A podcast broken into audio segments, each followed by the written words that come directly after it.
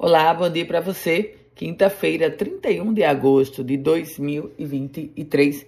Chegamos com as primeiras notícias do dia. Estudante da Escola Agrícola de Jundiaí, do segundo ano do curso técnico em informática, o nome dela é Maria Eduarda Ferreira de Souza, conquistou uma medalha de bronze nacional na modalidade teórica da Olimpíada Brasileira de Robótica. Essa premiação foi divulgada esta semana. A modalidade teórica aborda diversas áreas do conhecimento, estabelecendo a relação entre elas e, claro, a robótica. E em dia de protesto, os prefeitos foram para as ruas, chegaram à Assembleia Legislativa do Rio Grande do Norte e cobraram a recomposição do Fundo de Participação dos Municípios, do FPM. O FPM que em agosto registrou uma redução de 11%, se comparado ao mesmo período do ano passado. Aliás, o movimento dos prefeitos foi intitulado Mobiliza Já, sem FPM não dá. E a gente traz informações agora sobre a agricultura, porque continua impulsionando e o Rio Grande do Norte fechou o mês de julho com um aumento de 3.500 empregos formais. Isso foi o que registrou o Cadastro Geral de Empregados e Desempregados do Ministério do Trabalho e Emprego, o chamado CAGED.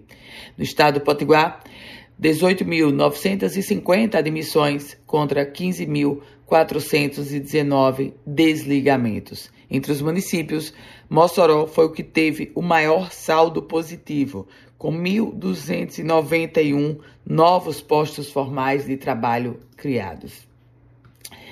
E o deputado Kleber Rodrigues está pedindo a união da classe política para resgatar o projeto da ZPE de Macaíba, da Zona de Processamento de Exportação. Essa foi a tônica do pronunciamento do deputado Kleber. Um homem morreu eletrocutado enquanto tentava furtar fios de energia em um galpão na zona sul de Natal.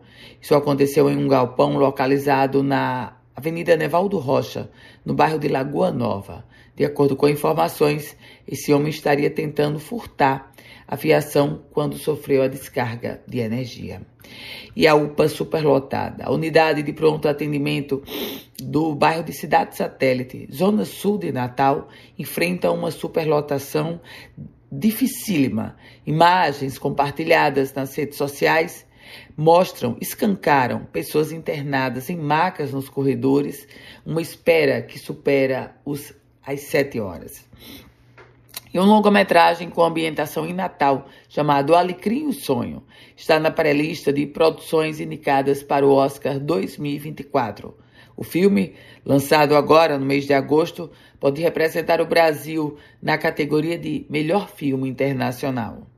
Com as primeiras notícias do dia, Ana Ruth Dantas. Você, um ótimo e produtivo dia. Se quiser compartilhar esse boletim, fique muito à vontade. E para começar a receber, você envia uma mensagem no meu WhatsApp, que é o 98716 8787.